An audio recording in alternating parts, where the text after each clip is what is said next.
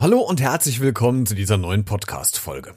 Je älter man wird, desto häufiger zwickt und zieht es im Rücken. Am Wochenende durchfeiern klappt auch nicht mehr so gut und es hängt einem noch Tage oder sogar Wochen nach. Die Wehwehchen häufen sich und man hat manchmal das Gefühl, man bildet sich mehr Sachen ein als tatsächlich vorhanden. Beziehungsweise hat man häufiger die Sorge, sich was eingefangen zu haben. Dann spricht man häufig von solchen Hypochondern. Auch Kinder können eine solche Persönlichkeit entwickeln. Auch wenn die Geschichte heute das ein oder andere Mal zum Lachen einlädt, soll hier nicht über das Krankheitsbild des Hypochonders gelacht werden, sondern wenn, dann nur um die daraus entstandenen Situationen, um das mal klarzustellen. Der Schüler, um den es heute geht, konnte selbst drüber lachen. Also lasst uns mal starten mit diversen kleinen und großen Krabbeltieren und wie es ein Schüler schaffte, während einer Klassenfahrt mir einen Satz zu entlocken, den ich bis heute tatsächlich bereue und eine Tierpflegerin doch etwas überraschte. Los geht's.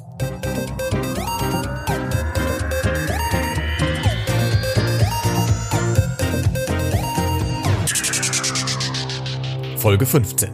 Motten, Krabbeltiere und entzündete Kniescheiben mit Oberschenkelzerrungen.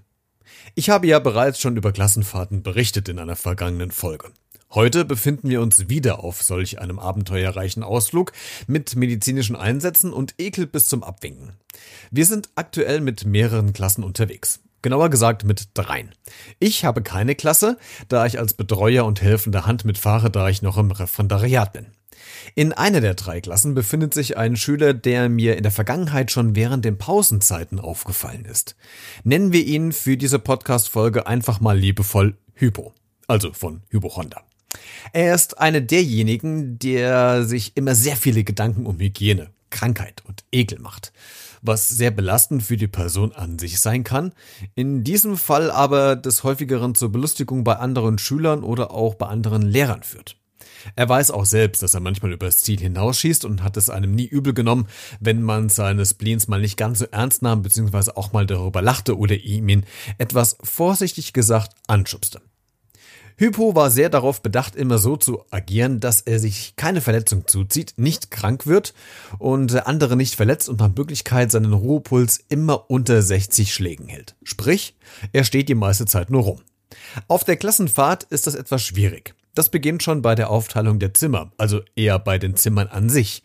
Als ich zur Kontrolle über den Wohnungsflur der Zimmer entlang laufe, kommt mir schon von weitem ein beißender Geruch in die Nase geströmt und direkt hinter dieser Wolke drei Kinder hergelaufen. Herr Becker, Hybo hat das ganze Zimmer eingenebelt. Wir bekommen überhaupt keine Luft mehr. Die Alarmglocken schrillen bei mir, weil ich schon erahne, was er dort und warum er es dort versprüht hat. Und meine Vorahnung war genau die richtige. Ich komme ins Zimmer hinein, habe mir auch schon wesentlich früher das T-Shirt über die Nase gezogen, weil der Sauerstoffgehalt dem antibakteriellen Nebel gewichen ist. Hybo steht sehr zufrieden in einer Wolke aus Glückseligkeit und Sakrotan, es gibt auch andere Desinfektionsmittel, mitten im Zimmer und verkündigt mir nur voller Inbrunst, jetzt ist hier aber alles sauber.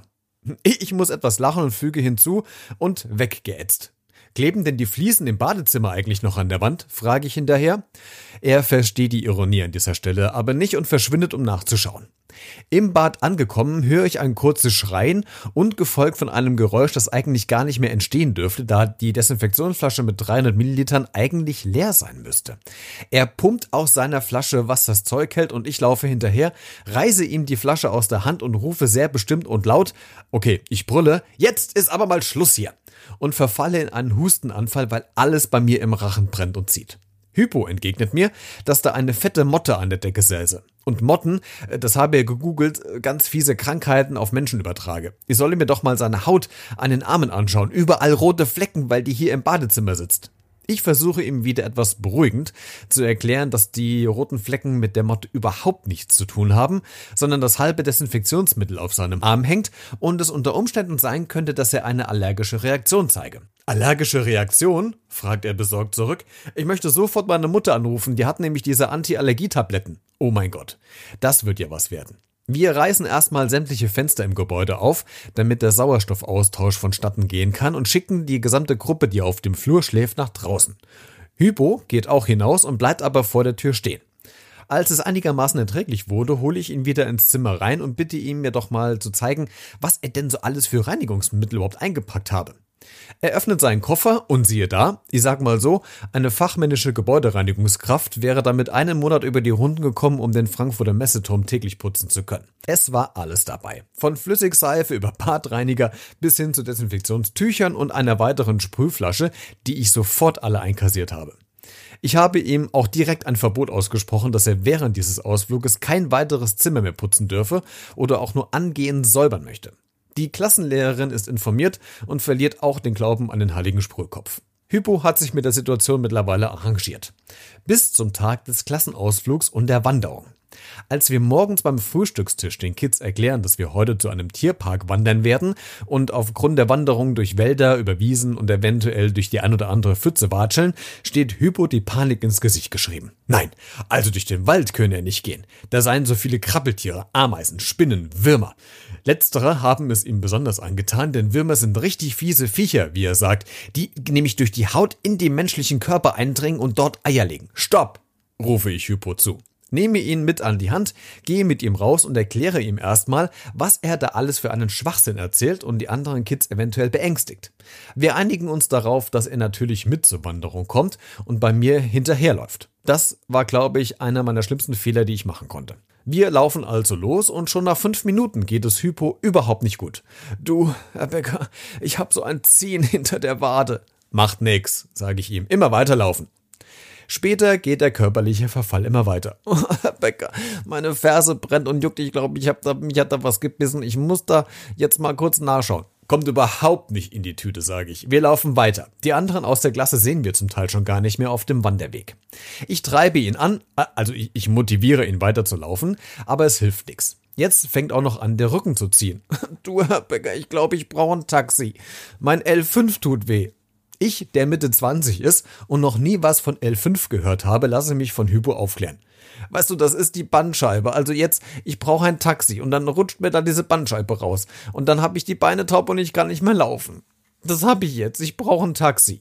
Und dann rutscht mir tatsächlich das raus, was ich ähm, leider bereue. Das Einzige, was du brauchst, ist mehr Bewegung, weniger Chips und mal jemand, der dir so ein wenig in den Arsch tritt. Jetzt hör auf zu meckern, nimm die Füße in die Hand und lauf los.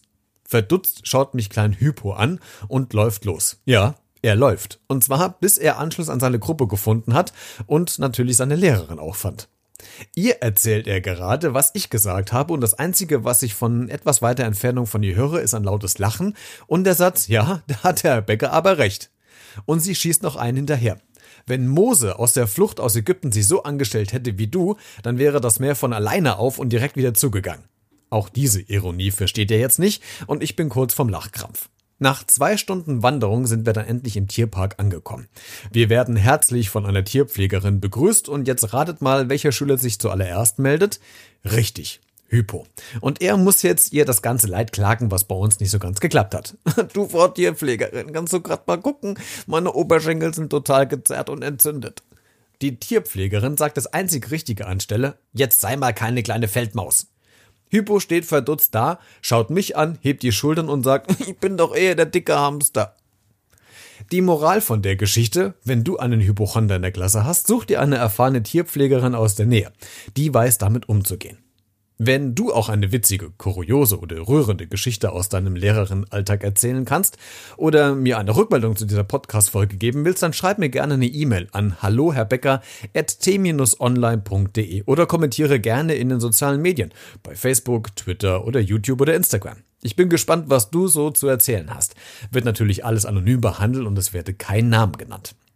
Besuch doch auch gerne meinen anderen Podcast-Talk B-redet heißt er, bei Apple oder Google Podcast, Spotify, Deezer und YouTube. Da habe ich jede Woche einen anderen spannenden Gast aus dem Showbiz, Politik, Sport, Musik und Gesellschaft. Wir machen dann mal Schluss für heute.